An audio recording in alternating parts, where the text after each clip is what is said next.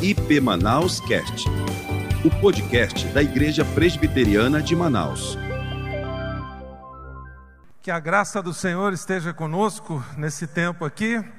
É, queria começar dizendo assim: Uau, né, por tudo que vocês estão fazendo, por tudo que Deus está usando vocês aqui na cidade, é, nas regiões ribeirinhas, entre os indígenas, ao redor do mundo. É fantástico ver isso e ver como Deus está usando vocês. Então, é, parabéns por tudo que Deus tem usado vocês, parabéns por estarem se dispondo a serem usados e que a graça de Deus continue usando vocês, essa igreja, a liderança, pastor Francisco e toda a equipe pastoral aqui, para que a gente veja muito mais desse impacto de vocês ao redor ah, aqui do Amazonas e do mundo, literalmente. Bom, eu queria começar aqui fazendo um pedido. Ah, queria pedir que todos os missionários ficassem de pé. Ok, deixa eu repetir a pergunta. Eu queria pedir que todos os missionários ficassem de pé. Ah, alguns entenderam. Deixa eu repetir a pergunta. Eu queria pedir que todos os missionários ficassem de pé. Ah, agora vocês entenderam a pergunta. Então, uma salva de palmas para vocês. Obrigado, podem sentar. Eu comecei com essa pergunta não no sentido de pegadinha, porque é exatamente sobre isso que eu quero falar hoje para vocês. Eu quero compartilhar um pouco sobre a necessidade de termos coragem para deixar um legado. E quando a gente pensa em missões, eu queria fazer uma, não um trocadilho, mas uma, uh, uma comparação aqui dizendo que missões é o plural de missão. E missão é aquilo para, qual, para o qual todos nós fomos chamados. E percebe que, num primeiro momento, é, apesar de vocês terem entendido a pergunta em seguida, é, quando a gente pede para os missionários ficarem em pé, naturalmente a nossa a nossa cultura, quase, aquilo que a gente aprendeu ao longo do tempo, faz com que a gente pense nessa pessoa é, que atendeu um chamado para estar numa tribo indígena, para ir para a África, para a China ou para qualquer outro lugar. E a gente, de bate pronto, não diz, não diz assim, ah, eu também sou um missionário. Parece que demora um pouquinho para cair a ficha para a gente. É, de um lado, eu dou graças a Deus por todos esses é, missionários, que a gente chama de missionários, vamos dizer assim, profissionais, né? Eles estão lá se dedicando integralmente, dando suas vidas, suas famílias, etc. É, mas, na verdade, todos nós precisaríamos nos considerar esses missionários, mesmo que não estamos dando tempo integral lá num, num projeto, num barco, na África, etc. É, às vezes eu vejo muita gente assim dizer: Ah, eu fiz missão em tal mês, eu participei lá de um projeto, etc. Mas eu queria trazer isso hoje bem para como a gente brinca na área de administração, né, para o chão da fábrica, né, para aquela base mais simples nossa, e pensar no seguinte: não existe missões se não existir missão individual de cada um. Quando Jesus treinou os doze e deixou a missão para os doze, a grande comissão, ela era para todo mundo, não era para um grupo específico selecionado, não era só para aqueles doze. E eu não sei se você já parou para pensar que hoje, para nós, em muitos casos, quando a gente usa a expressão a igreja está enviando um missionário, eu sei que tem toda uma conotação mais eclesiástica isso, né? Eu também fui enviado pela minha igreja há 20 anos atrás para ser parte da missão a qual eu faço parte hoje, para trabalhar especificamente com algumas áreas, etc. Mas tirando esse aspecto mais solene aqui, o missionário vem na frente, ajoelha, a gente ora, a igreja está enviando, etc. Tirando isso, se a gente olha o que aconteceu especialmente na igreja em Jerusalém, Foi exatamente o contrário. A igreja de Jerusalém começou, né, tinha lá 70, 500, 3 mil, 5 mil, depois perderam a conta, devia ter, sei lá, 20 mil, 30 mil. E daqui a pouco no livro de Atos, qual é a descrição que começa a ser feita? Começou uma perseguição, todos, exceto os doze, foram enviados. Eu não sei se você já parou para pensar que isso é exatamente o inverso do que normalmente a gente tem como conceito missionário atualmente. A gente envia alguns e os demais ficam. Ah, a gente fica para orar, para sustentar. Ah, não, legal, é, é parte do processo, sem problema. Mas você já parou para pensar que se a gente fosse da igreja de Jerusalém seria exatamente o inverso? Todos seriam enviados. Semana que vem não tem culto mais aqui. Só vai ficar o pastor Francisco e mais uns 10 ou 12 aí para começar tudo outra vez. E aí eu tenho que me mudar da minha cidade, eu tenho que sair do meu emprego, eu tenho que arrumar uma nova escola para os meus filhos, eu tenho que arrumar uma nova casa para morar. E não vai ter culto domingo que vem. Eu cheguei numa cidade que não tem ninguém, ninguém conhece Jesus aqui. Eu, eu vou ter que chamar meu vizinho para fazer um churrasco domingo no horário do culto. Não vai ter geração futuro para os meus filhos e é, vou ter que começar do zero. Mas eu, eu não sou pastor, eu não sou missionário, eu não fui enviado pela minha igreja. Foi. A igreja de Jerusalém foi literalmente enviada pelo Espírito Santo para o mundo inteiro. E eles precisaram dessa coragem para começar tudo outra vez do zero em N lugares do mundo e deixar o legado que era o legado que Jesus queria que eles deixassem. E é interessante observar que nesse tempo, quando a gente está vivendo uma, uma pandemia, já vivemos momentos muito piores, especialmente vocês aqui em Manaus, nossa, nós oramos demais e é, mobilizamos pessoas uh, em São Paulo em outros lugares para ajudar aqui, pra, porque é, é, o Brasil, somos todos nós, quando um sente a dor, o outro sente, vocês viveram momentos né, que às vezes eu, eu, eh, quando a gente ia deitar de noite em casa, eu e minha esposa Raquel, Senhor, né, pode morrer alguém hoje por falta de oxigênio, um negócio absurdo de se pensar e tal. Vocês viveram momentos incríveis de dificuldade. Quando a gente pensa em todo esse contexto da pandemia hoje, o que está acontecendo com a gente? Mais ou menos o que aconteceu com a igreja em Jerusalém. Quando, em 15 de março do ano passado, tudo parou, a igreja parou de funcionar presencialmente, todos nós fomos enviados. Não era só o missionário que está lá no barco, ou lá na África, ou lá na China, não.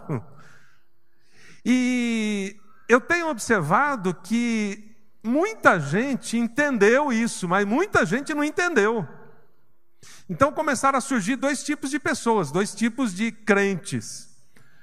O que ligava para o pastor e dizia: Pastor, que saudade do culto, quando que vai ter outro culto? E eu quero voltar logo, etc. E alguns outros que entenderam a mensagem de Deus e disseram: Uau, domingo vou chamar meu vizinho para um churrasco. Eu sei que não podia, né? Mas eu vou ligar para os meus vizinhos todos, eu vou começar a ver se o pessoal está precisando de alguma coisa, eu vou ver se tem um idoso aqui no, no meu condomínio, no, na minha vizinhança, que precisa que alguém faça o, o supermercado para ele. Mas não foi todo mundo que entendeu assim. Por quê? Quando surge uma dificuldade, uma pandemia como essa, que nenhum de nós tinha vivido, a nossa tendência natural é não entender o que Deus está fazendo é olhar para as nossas necessidades, porque eu gostaria que acontecesse. E eu queria trazer hoje para vocês uma conexão entre três coisas para te ajudar a entender não só esse ato que você fez agora de levantar, como quando eu perguntei quem são os missionários aqui, mas para levar isso lá para a sua realidade bem simples, de tal forma que Deus possa te dizer qual é o legado que você vai deixar? Por quê? Porque na igreja de Jerusalém, todos aqueles que foram literalmente enviados para o mundo inteiro, exceto os doze que ficaram ali para começar tudo outra vez, eles entenderam a mensagem, por amor ou pela dor, e eles deixaram um legado. Em cada cidade para qual eles foram, começaram a fazer novos discípulos e surgiu uma nova igreja. E eles se multiplicaram a ponto que depois, lá em Atos 13, é, a igreja de Antioquia já estava enviando outras pessoas, como foi o caso de Paulo e Barnabé. Então, eles, eles entenderam que a missão implicava em deixar um legado de vida. A gente acabou de celebrar aqui a vida de um homem que Deus levou para perto dele essa semana, um, um, pastor, um líder dessa igreja. E por que, que nós, olhando um pouco da vida dele, o aplaudimos? Porque ele deixou um legado. Agora, a pergunta é: qual é o legado que você vai deixar? E quando a gente pensa nisso, eu queria então começar com uma história. Eu vou passar já já aqui um pequeno trecho de um filme que retrata essa história para você entender como isso pode ir lá para a sua realidade, para a sua atividade, para a sua profissão, para a sua casa, onde você estiver. Essa história é real, aconteceu em 1941. Uh, ah, os dois personagens dessa história, que vocês vão ver uma foto agora aí deles, tem como nomes Alfred Blaylock e Vivian Thomas. O Dr. Alfred Blaylock, é, ele era um cirurgião no Hospital Johns Hopkins, nos Estados Unidos. Esse hospital é muito conhecido por ser um centro de pesquisa.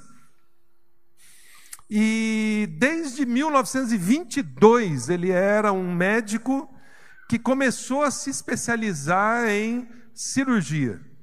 Então, inicialmente, ele foi lá para o plantão do hospital operar o pessoal que era esfaqueado, baleado, qualquer coisa desse tipo.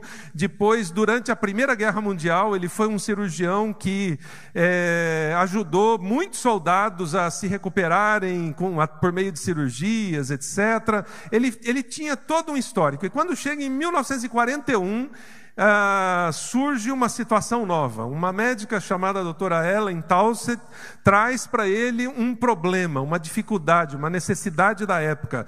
Era o chamado, é, a chamada síndrome do bebê azul. O que, que era o bebê azul?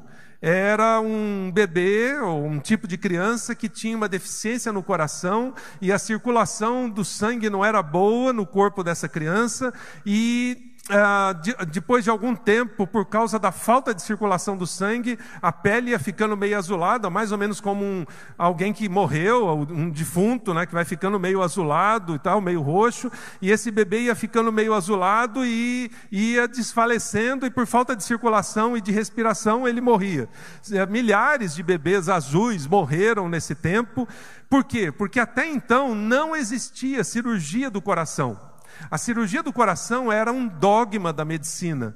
Existia um dogma chamado não toquem no coração. Ninguém até então tinha feito nenhuma cirurgia do coração. Você pode imaginar que isso tem né, é, poucas décadas, foi em 1941, não existia cirurgia do coração. E a doutora Ellen, então, traz para o doutor Blaylock, que já era um, um experiente médico, um experiente cirurgião, esse problema dizendo para ele: Você pode fazer alguma coisa a respeito disso? E aí o Dr. Blaylock aceitou o desafio, porque ele começou a responder uma pergunta que você vai ver projetada agora aí.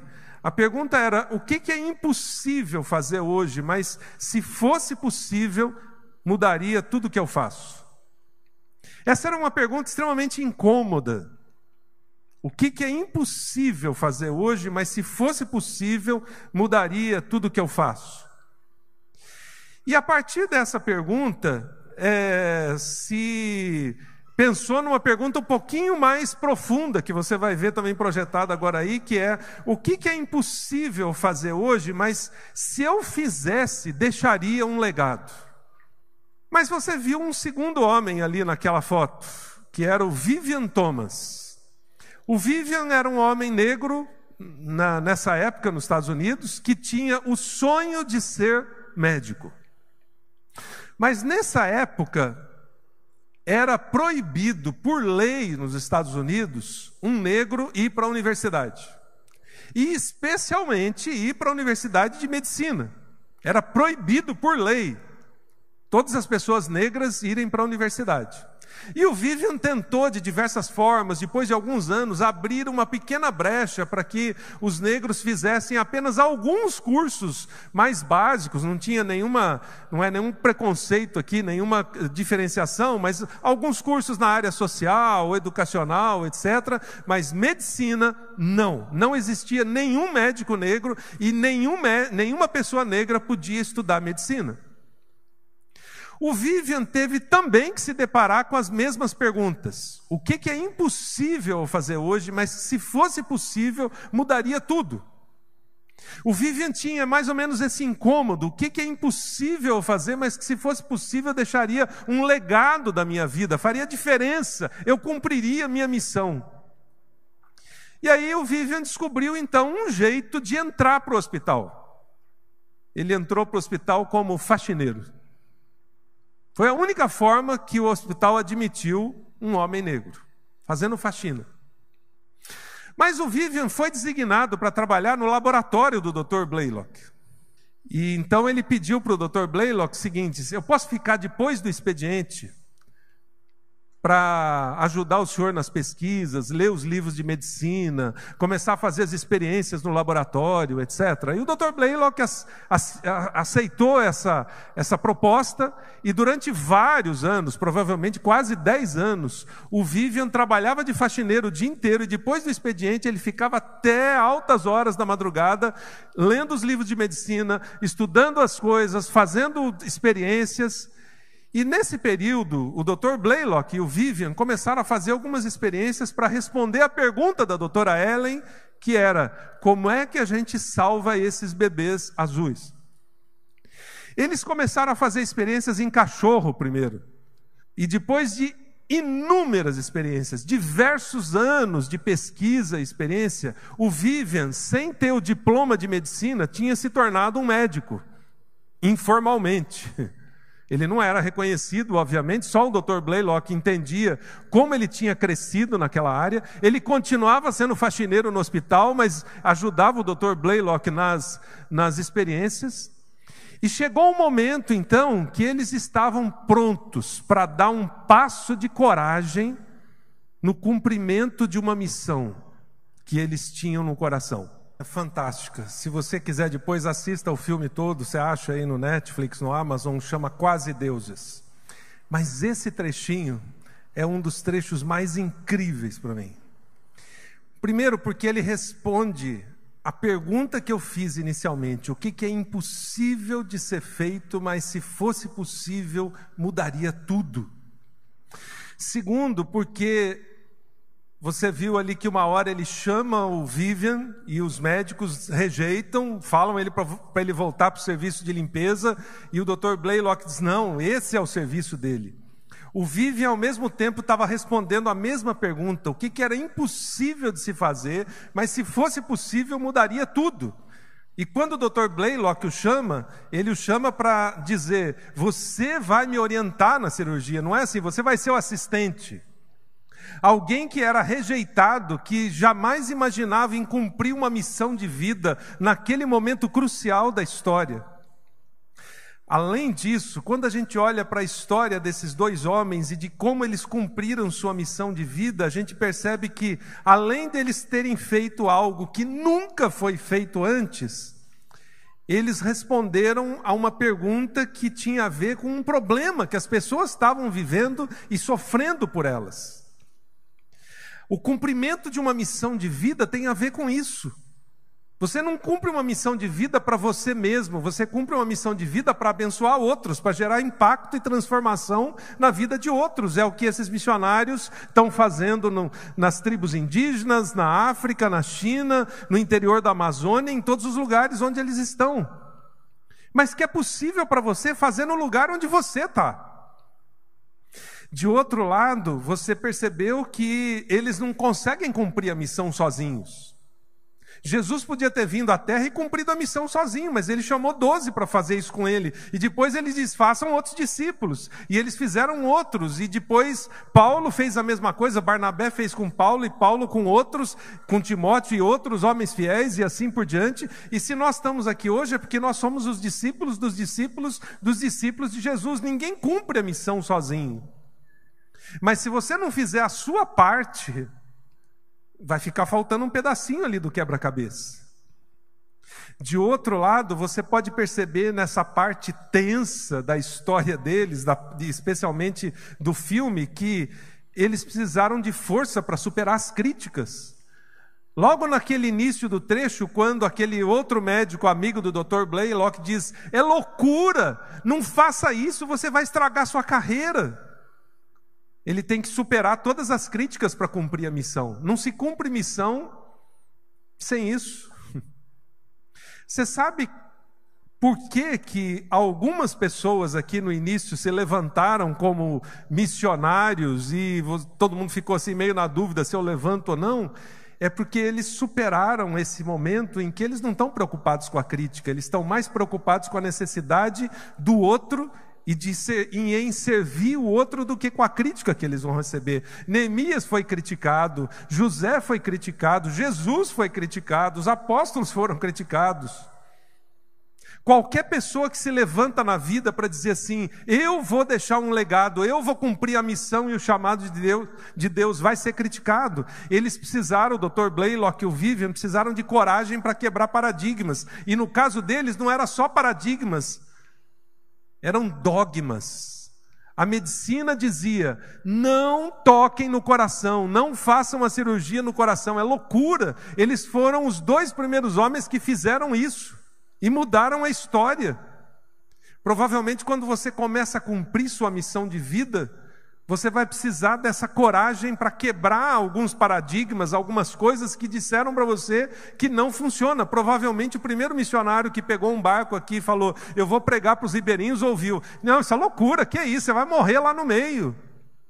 De outro lado, eles precisaram, o Dr. Blaylock e o Vivian, de uma outra, de um outro detalhe que eu percebo na prática, que é uma das coisas que mais bloqueiam as pessoas de cumprir sua missão de vida: foco. Isso não é uma palavra de administração, de gestão, simplesmente. Não é uma palavra que é empresarial.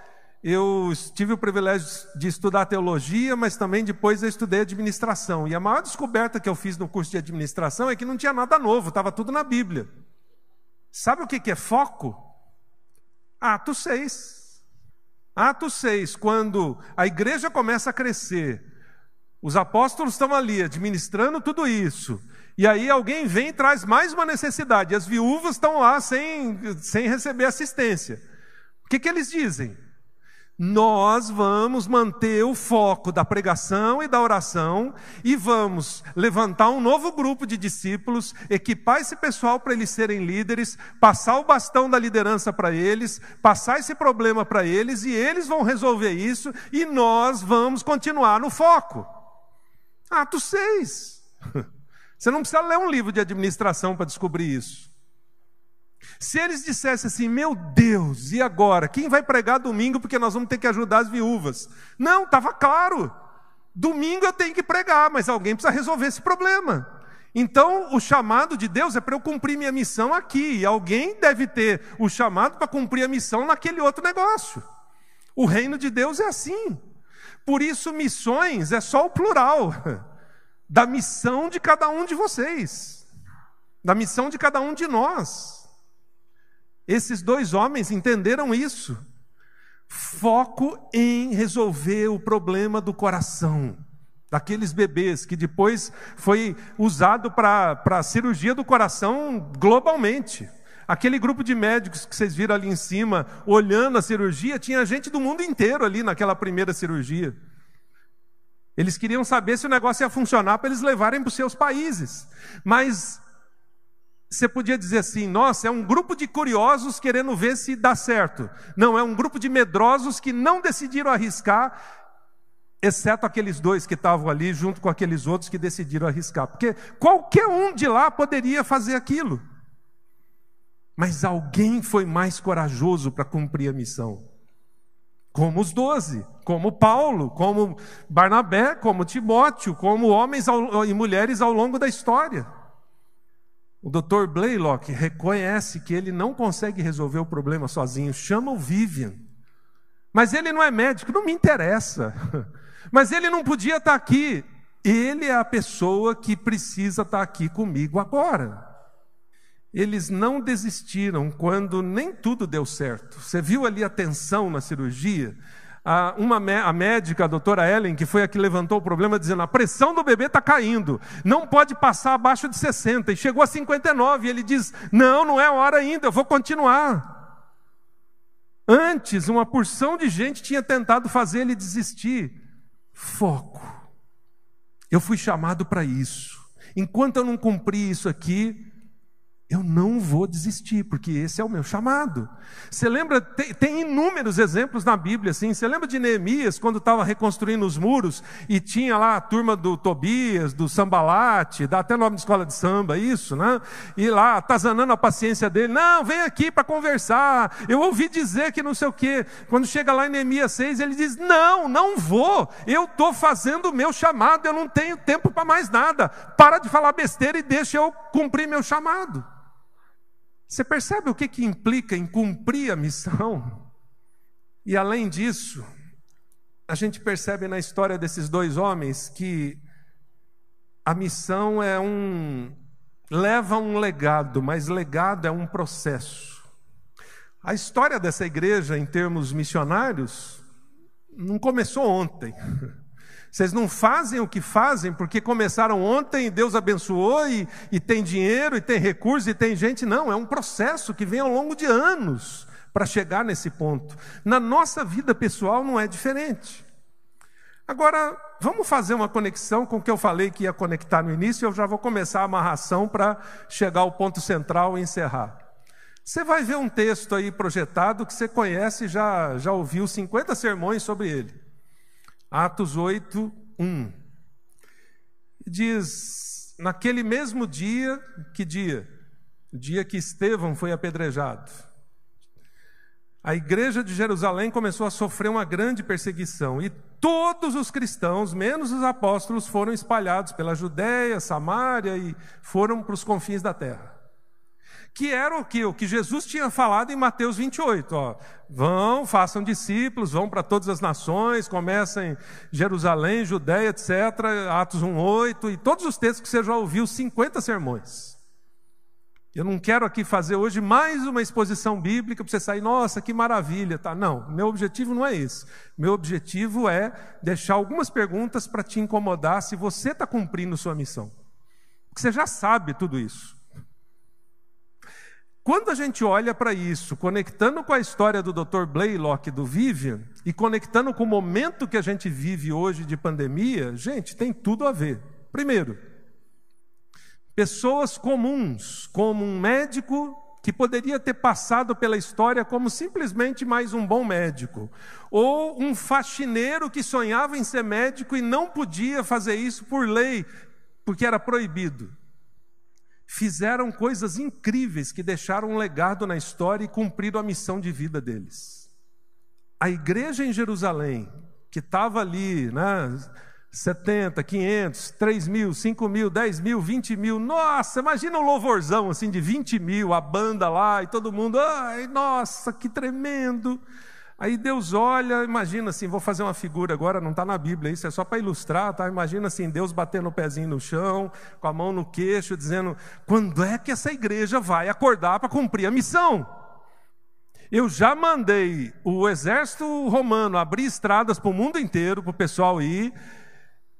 Eu já fiz uma porção de outras coisas, o pessoal não está se tocando. Aí o que, que eu vou fazer então? Deixa eu ver.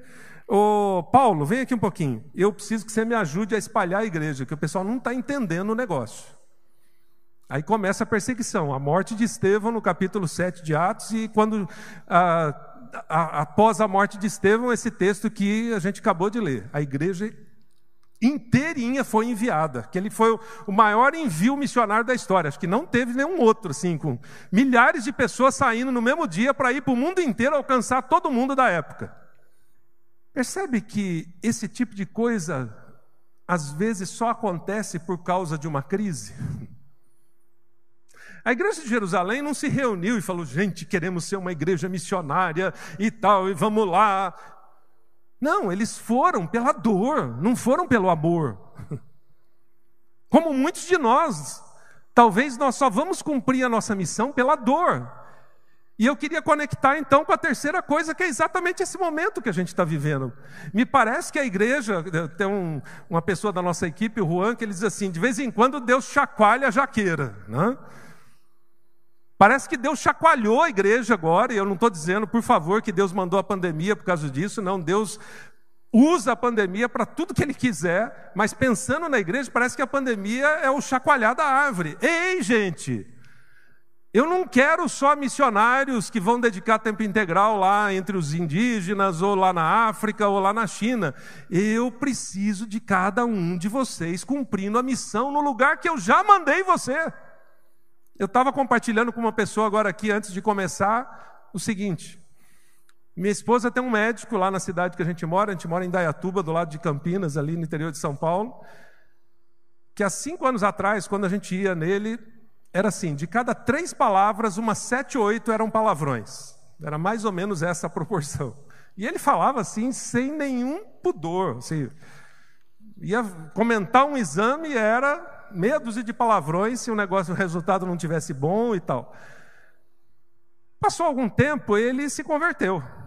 Alguém cumpriu a missão, alguém chegou perto dele, falou de Jesus, ele se converteu, se batizou, foi discipulado, etc.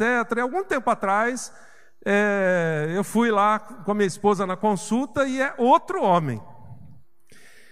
Mas esse cara foi chamado para ser, agora, logo no início da pandemia, da pandemia o chefe do centro de Covid da nossa cidade. Ele é especialista, ele é intensivista, ele, enfim, um cabeção, como a gente diz.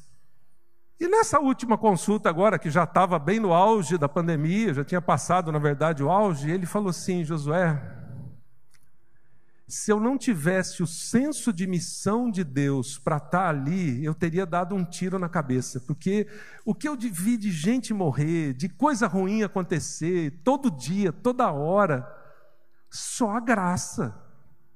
Mas eu sei que eu não fui chamado para ser missionário lá entre os índios ou entre os chineses. Eu fui chamado para ser missionário aqui, nos, no CTI, no Centro Intensivo da Covid. Nesse momento, foi para isso que Deus me preparou, que Ele me converteu alguns anos atrás. E eu, esse é meu campo missionário aqui. Eu não sei quanto tempo vai durar isso, não sei se vai vir outra crise, outra pandemia. Você percebe? Que você pode cumprir o seu legado, a sua missão no lugar onde você está, é só você olhar ao redor. Você pode e deve também ajudar a sustentar aqueles que estão lá em, em lugares bem mais difíceis, orar por aqueles que. Tudo isso, mas não é uma coisa ou outra. Jesus falou: Jerusalém, Judéia, Samaria e confins a terra. É tudo ao mesmo tempo.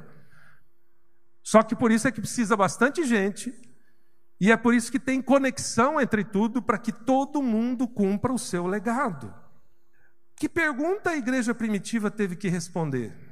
Essa que você vai ver projetada aí agora, que eu já trago para os nossos dias. Você está pronto a se desprender de tudo que foi, de tudo que aconteceu até 15 de março do ano passado, por exemplo, para criar o que Deus quer fazer por meio de você nesse tempo?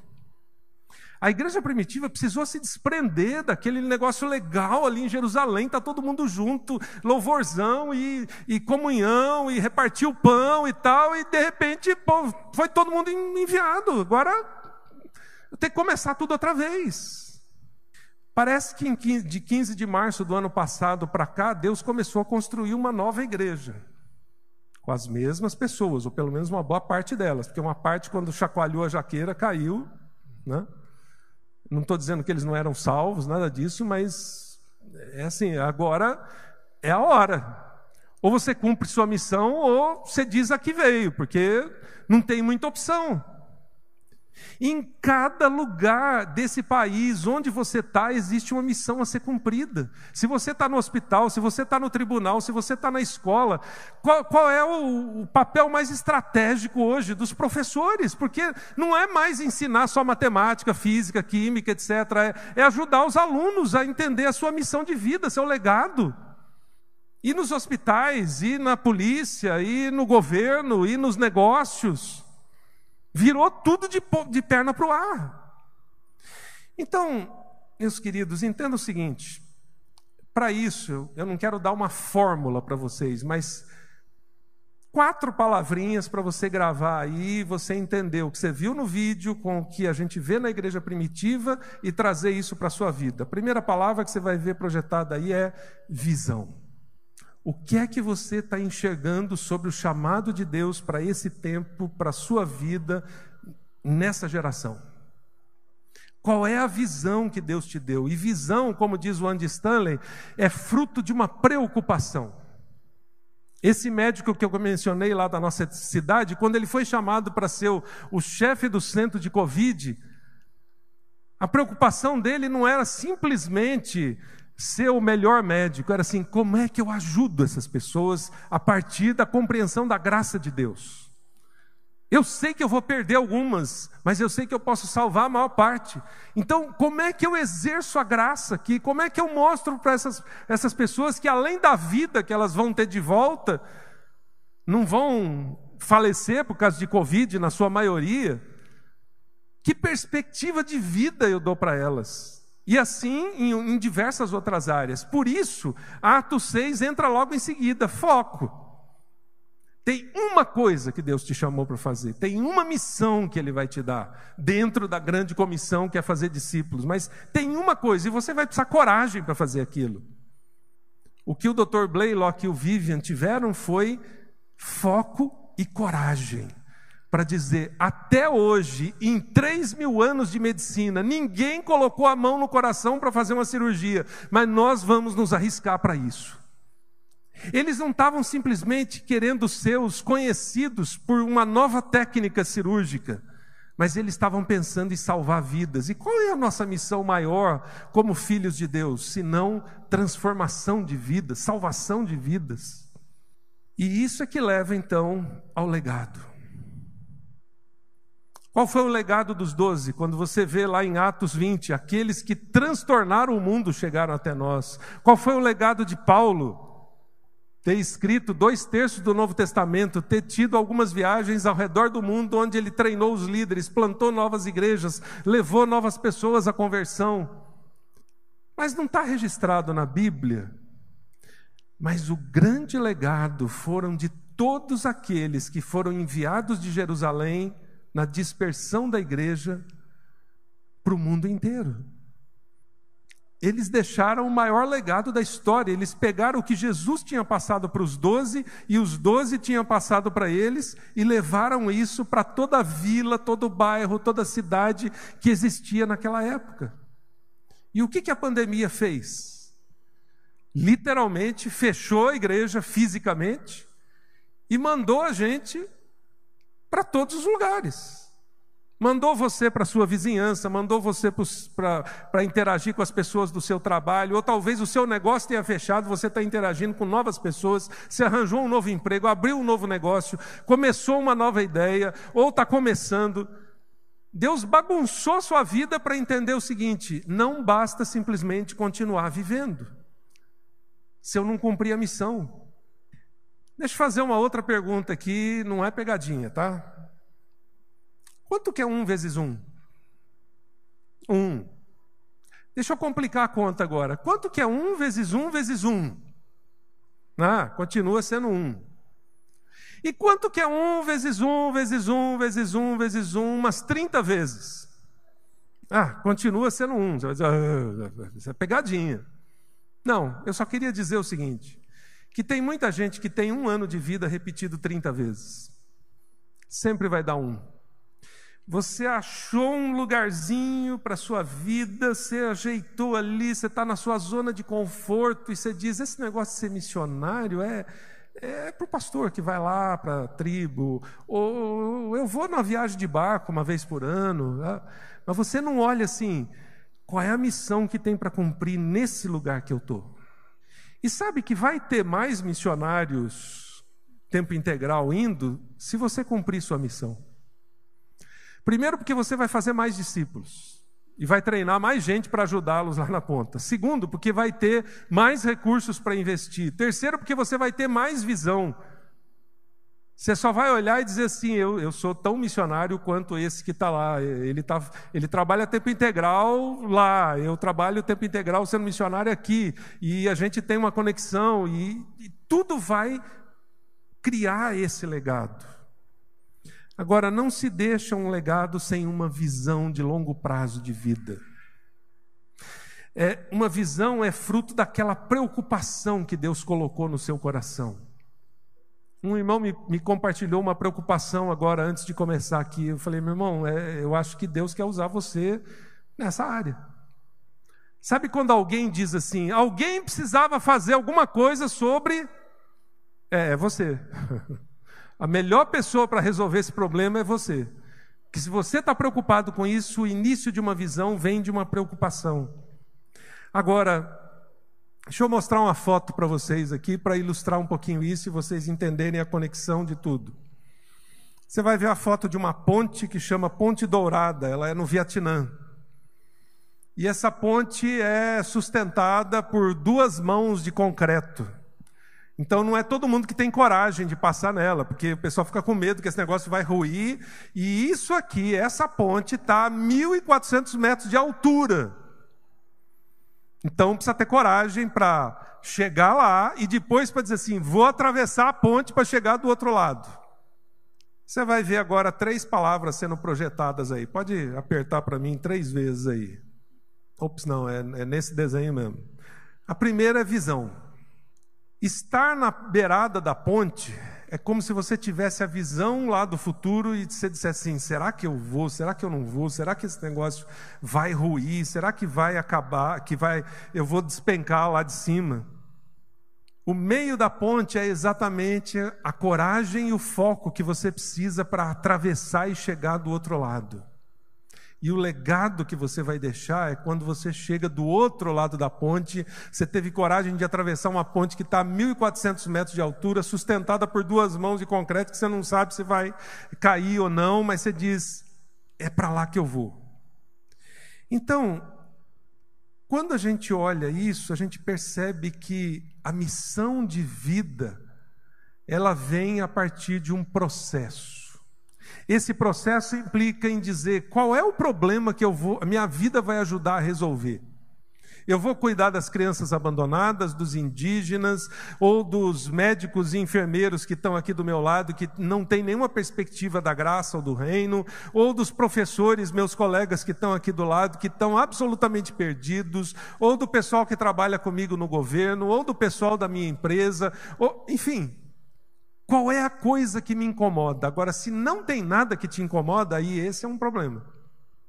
Essa é a primeira pergunta incômoda que você pode fazer para Deus. Senhor, qual é a preocupação? Qual é a coisa que o Senhor quer que incomode meu coração para eu ser a solução? Deixa eu te dar um exemplo bem simples disso. Moisés e o povo no Egito. Quando o povo estava lá como escravo, qual foi a oração deles, clamando: Senhor, é, Deus, nós estamos aqui como escravos, sendo chicoteados, fazendo tijolos. Levanta alguém para libertar a gente. Aí Deus vai lá e olha e diz: ah, Moisés, Moisés, vem aqui. E quando Deus chama Moisés, não era para ser um missionário, vai lá, prega o evangelho para eles. Não, vai lá e liberta o povo, resolve esse problema. É o meu povo, o meu povo escolhido. Então alguém precisa lá ajudar a libertar esse povo. Moisés é a resposta de oração de dois milhões e meio de pessoas que estavam literalmente sendo esmagados e sofrendo como escravos. A sua vida é resposta de oração de quem? Ou de quê? Ou de que problema? Perceba que se você não faz essas perguntas incômodas para você mesmo, a sua vida pode continuar sendo um vezes um, vezes um, vezes um, inúmeras vezes. Eu consegui aqui meu empreguinho, eu comprei minha casa, eu tenho meu carrinho, eu casei, eu tenho filhos, eu tenho netos, e está tudo bem. Não, não está tudo bem. Porque isso são só acessórios, são bênçãos que Deus está te dando para você cumprir a missão. De outro lado, deixa eu colocar três últimas perguntas que eu quero deixar para você refletir. Primeira delas, qual é a visão que você tem que pode transformar a vida de outras pessoas? Qual é a visão que Deus está te dando em relação ao reino que vai fazer diferença para a vida de outras pessoas? Pode ser para uma pessoa, ou para dezenas de pessoas, ou milhares de pessoas. Para eu trazer, como eu falei, assim, bem para a sua realidade, bem lá para o chão da fábrica mesmo, aquela coisa bem simples. Deixa eu trazer uma história para você entender isso. Talvez você já tenha ouvido falar sobre Anne Sullivan. Anne Sullivan era uma pessoa, era uma menina de 9 anos de idade que tinha tudo para ser mais uma pessoa passando pela história sem fazer nenhuma diferença. A Anne Sullivan viveu no século XIX. Ela era quase cega, os pais tinham morrido. Ela e o irmãozinho mais novo foram enviados em Londres para um orfanato, daqueles que simplesmente joga as crianças numa quase que numa cela de prisão para elas ou sobreviverem ou morrerem. Três meses depois que a Anne Sullivan e o seu irmão foram colocados nesse orfanato, o irmão morreu de tuberculose. Mas a Anne Sullivan não se conformou. Ela tinha o sonho de ser professora. A visão de futuro dela era ser uma professora para fazer diferença nessa área. Mas ela era quase cega. E ela brigou por aquilo e lutou por aquilo, e depois de algum tempo ela conseguiu ser ouvida por alguém que tirou ela do orfanato, que colocou ela numa escola. Durante mais de 10 anos, fazendo curso em braille, praticamente, ela conseguiu se formar em, em pedagogia, praticamente, para ser uma professora. E depois que ela se tornou professora, a Anne Sullivan, por 49 anos, teve simplesmente uma aluna. Não, não está errado. Uma aluna. A aluna da Anne Sullivan foi uma, uma pessoa chamada Ellen Keller. A Ellen Keller era uma menina cega e surda. E a Anne Sullivan dedicou a vida para ensiná-la tudo, apalpando, braille e N outras coisas. Você diz, mas vale a pena? Por causa da Anne Sullivan e da Ellen Keller, surgiram no mundo inteiro depois os movimentos de ajuda para aqueles que precisavam tu, ter tudo em braille, para aqueles que precisavam linguagem de sinais, e elas, a partir das duas, surgiram movimentos que abençoaram e transformaram a vida de milhões de pessoas.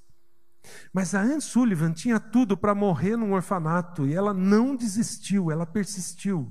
E depois ela teve uma aluna por 49 anos, e a partir dessa semente nasceu a árvore que gerou não só outros frutos, mas outras sementes.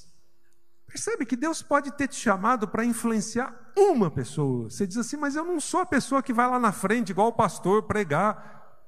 Não tem a ver com tamanho, com influência, com o tamanho da influência. Tem a ver se você está cumprindo sua missão. A segunda pergunta que eu queria deixar para você é se você está focando na execução da sua visão com coragem. Os apóstolos tiveram coragem e foco lá em Atos 6 para dizer: Nós vamos nos dedicar à palavra e à pregação. Por isso a igreja de Jerusalém expandiu e depois ela foi enviada para o mundo inteiro. Mas todos os outros tiveram que focar em alguma coisa. Qual é o foco da sua vida? Será que você está tentando dar tiro para todo lado?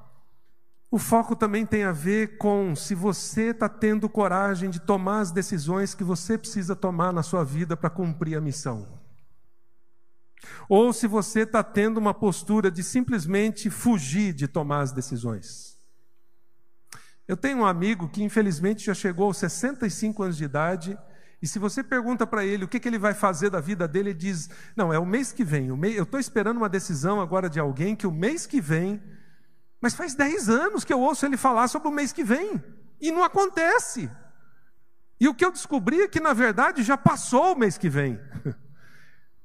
Há muitos anos atrás, e essa é só uma desculpa para ele dizer que ele não está fazendo nada, que ele está tá com medo de cumprir a missão, o chamado que Deus tem para a vida dele. Se você está simplesmente mantendo a mesmice da sua vida, pode ser que você esteja fugindo de cumprir a missão e o chamado de Deus para você, e você vai ter essa vida um, um vezes um. E, e, pode ser que você até tenha uma visão, Deus já incomodou seu coração com alguma coisa. Você pode ser um adolescente que já foi incomodado com alguma coisa, ou pode ser uma pessoa de 60 anos de idade ou 70 anos de idade que foi incomodado com alguma coisa e não, não tomou a decisão ainda. Mas eu preciso te dizer então uma coisa bem difícil. Visão sem coragem de execução é como um sonho que você vai levar para o túmulo. E existem diversas formas de avaliar a vida, mas ao final da vida, eu diria que existirão dois tipos de pessoas: as que levaram sonhos para o túmulo, enterraram sonhos junto com seu corpo, e tudo vai virar pó. E o segundo grupo de pessoas são aqueles que foram apenas com o corpo para o túmulo.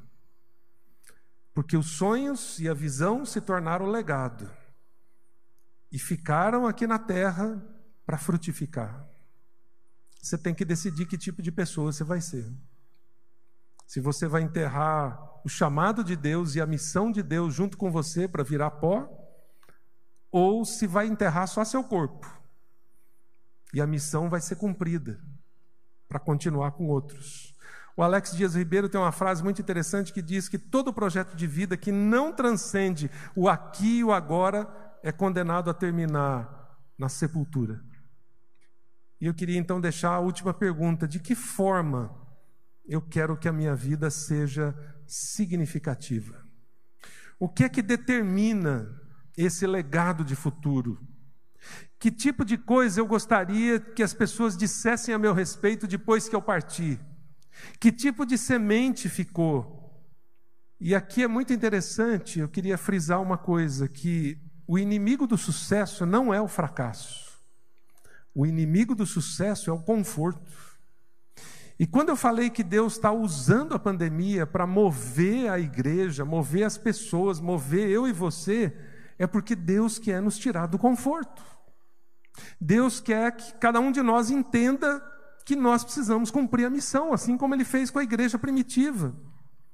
É preciso viver intencionalmente e não acidentalmente.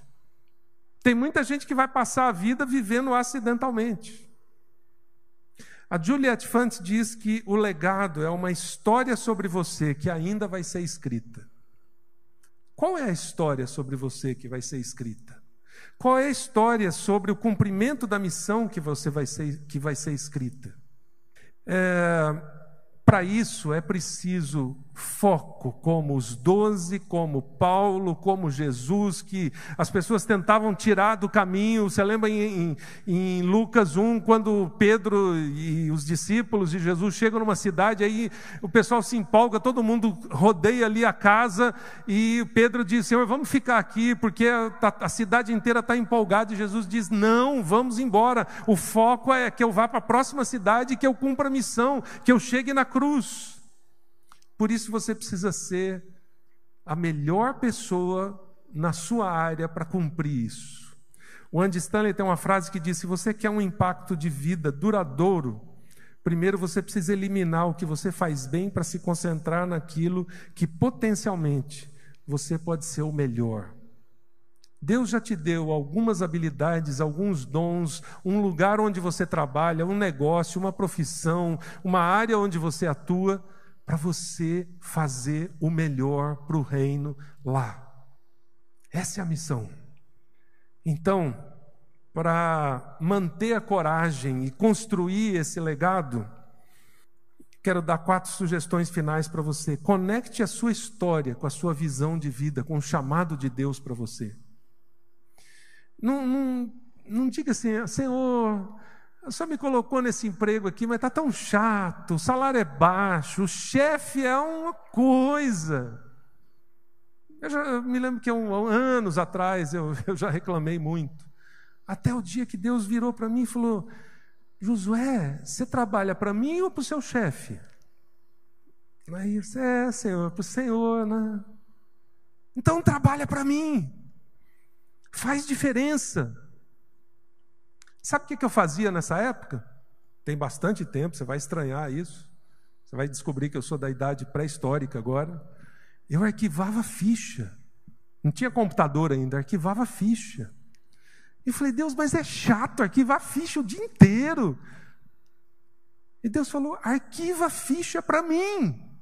Seja o melhor arquivador de ficha, para todo mundo olhar para você e falar assim: eu quero, ser igual o Josué. Que, que diferença tem na vida do Josué? Ah, ele tem a graça, ele tem Deus, ele está cumprindo a missão dele aqui. E foi exatamente isso que aconteceu. Deus virou a chave e eu comecei a ser o melhor arquivador de ficha que tinha. Pessoal, meu chefe olhou e falou: O que aconteceu com você? Você demorava cinco horas para arquivar a ficha, agora está fazendo em duas. É porque eu estou fazendo com alegria agora. Estou arquivando ficha para Deus. Ele, o quê? Deus pediu para você arquivar a ficha? Eu disse: É. Aí ele falou assim: Então, melhorou muito. Continua assim. Você pode ser um balconista. Atenda as pessoas como ninguém. Encante as pessoas. Elas vão perguntar por que, que você faz isso diferente. Alguns anos atrás eu morava no Rio e eu lembro que um dia eu estava indo na calçada assim e tinha um gari ali na frente varrendo as folhas. Quando eu fui chegando perto, ele disse: Peraí, peraí, peraí, doutor. Eu disse: Opa, o que, que é? Tem alguém que vai me assaltar? Não, doutor, deixa eu só passar aqui, afastar as folhas para o senhor passar, por favor. Aí eu passei, ele continuou. Eu falei: Rapaz, você influenciou meu dia. Que ele não estava simplesmente juntando as folhas. Ele estava propiciando o lugar mais saudável e melhor para eu passar e para milhares de pessoas passarem. Você percebe? Seja o melhor naquilo que você é único. Você vai cumprir sua missão por meio disso. Entenda que visões são para tempos de crise. Nós estamos no meio de uma crise ainda. Não acabou, eu não sei quando vai acabar. Comece a perguntar para Deus que diferença eu posso fazer. E por fim, faça algo tão grande que só Deus pode realizar. Só Deus pode realizar. Você não vai conseguir sozinho. Agora, você pode dizer assim: alguém já fez isso? Sim, centenas de pessoas, milhares de pessoas. Então eu queria dar uma tarefa de casa para você. O que você ouviu aqui hoje, você vai, você vai processar, você vai precisar tomar decisões, e eu queria te ajudar nisso. Tem dois livros que eu quero sugerir para você, você vai ver eles projetados agora aí. Pode ir para o próximo slide. Um chama O Efeito do Sim. Esse livro trata simplesmente da história de pessoas que disseram, disseram sim para a missão de Deus. O faxineiro, o médico, o professor, o juiz, o advogado, o pastor, o, enfim.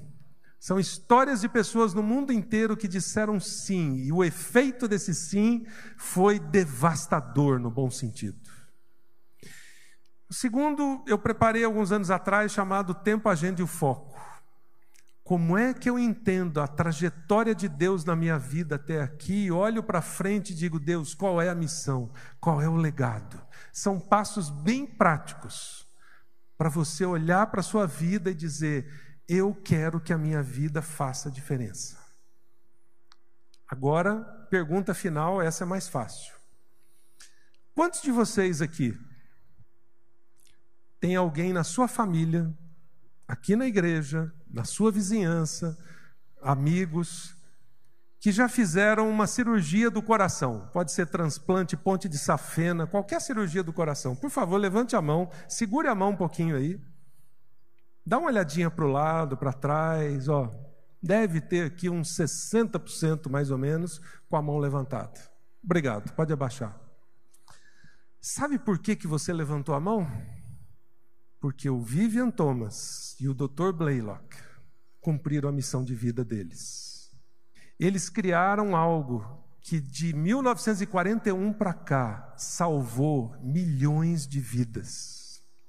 E você conhece alguém, ou talvez você mesmo já passou por uma cirurgia do coração, porque esses homens decidiram cumprir a missão de vida deles onde eles estavam. A outra pergunta que é mais incômoda é a seguinte: será que daqui a alguns anos, quando perguntarem qual foi o legado da sua vida, alguém vai levantar a mão? Será que você vai cumprir sua missão de vida, o chamado de Deus para você, de tal forma que vai haver impacto na vida de tanta gente, que pessoas vão levantar a mão porque o seu legado de vida foi fantástico? Entenda o seguinte, queridos: o legado da sua vida não é o trabalho que você faz, mas a transformação que você causa na vida de outros. É isso que faz com que a gente cumpra a missão. E é tudo isso junto que faz com que missões seja o impacto de Deus na vida de milhares de pessoas por meio de nós. Eu espero ouvir falar da sua história. E talvez um dia alguém vai passar um filme falando: veja só a história da Maria, do Augusto, do Gustavo, do Arieuston, do Francisco ou de qualquer outro. Essa é a história de alguém que causou impacto na vida de muita gente. Então eu vou repetir aqui uma oração que eu fiz ontem à noite com os líderes. Eu vou já falar a oração. Se você quiser ir embora agora, você pode ir. É mais um minuto. Porque se você não concordar com a oração, continuamos amigos. Mas eu vou pedir para Deus apertar você na parede. Com graça, com misericórdia para que você não viva uma vida um vezes um, mas para que você tenha uma história fantástica e um legado que vai causar impacto na vida de muita gente. Deixa eu orar então. Senhor, obrigado por esses meus irmãos e irmãs aqui. Obrigado porque a vida deles foi criada pelo Senhor, é tão preciosa para o Senhor, e quando o Senhor desenhou cada um na tua prancheta, o Senhor imaginou assim: a missão para essa pessoa é essa. E agora, Pai, se tem alguém que ainda não entendeu qual é a missão de vida, qual é o chamado do Senhor, com todo amor e graça, eu te peço que o Senhor aperte essa pessoa na parede, até que ela entenda. Tire o sono, incomode o coração, o que for, para que ninguém aqui nesse auditório viva simplesmente um vezes um, vezes um, vezes um. Talvez vai ser preciso a pandemia, talvez vai ser preciso a dor, talvez vai ser preciso um incômodo, talvez vai ser preciso uma preocupação ou qualquer outra coisa. Mas a minha oração é que o Senhor incomode cada um para cumprir sua missão, gerar impacto e transformação no mundo. E que a gente ouça falar da história de vida de cada um aqui que a gente ouça falar do impacto não só da obra missionária dessa igreja na vida de comunidades ribeirinhas, indígenas ou comunidades ao redor do mundo, mas que a gente ouça falar de milhares de histórias lá no escritório, no hospital, na escola, no tribunal, nos, nas empresas, no governo, onde o Senhor já colocou cada um aqui que a gente ouça falar de histórias de impacto e de transformação, porque a tua missão está sendo cumprida naquele lugar. Essa é a nossa oração e esse é o desejo do nosso coração. E é por isso que nós oramos em nome de Jesus. Amém.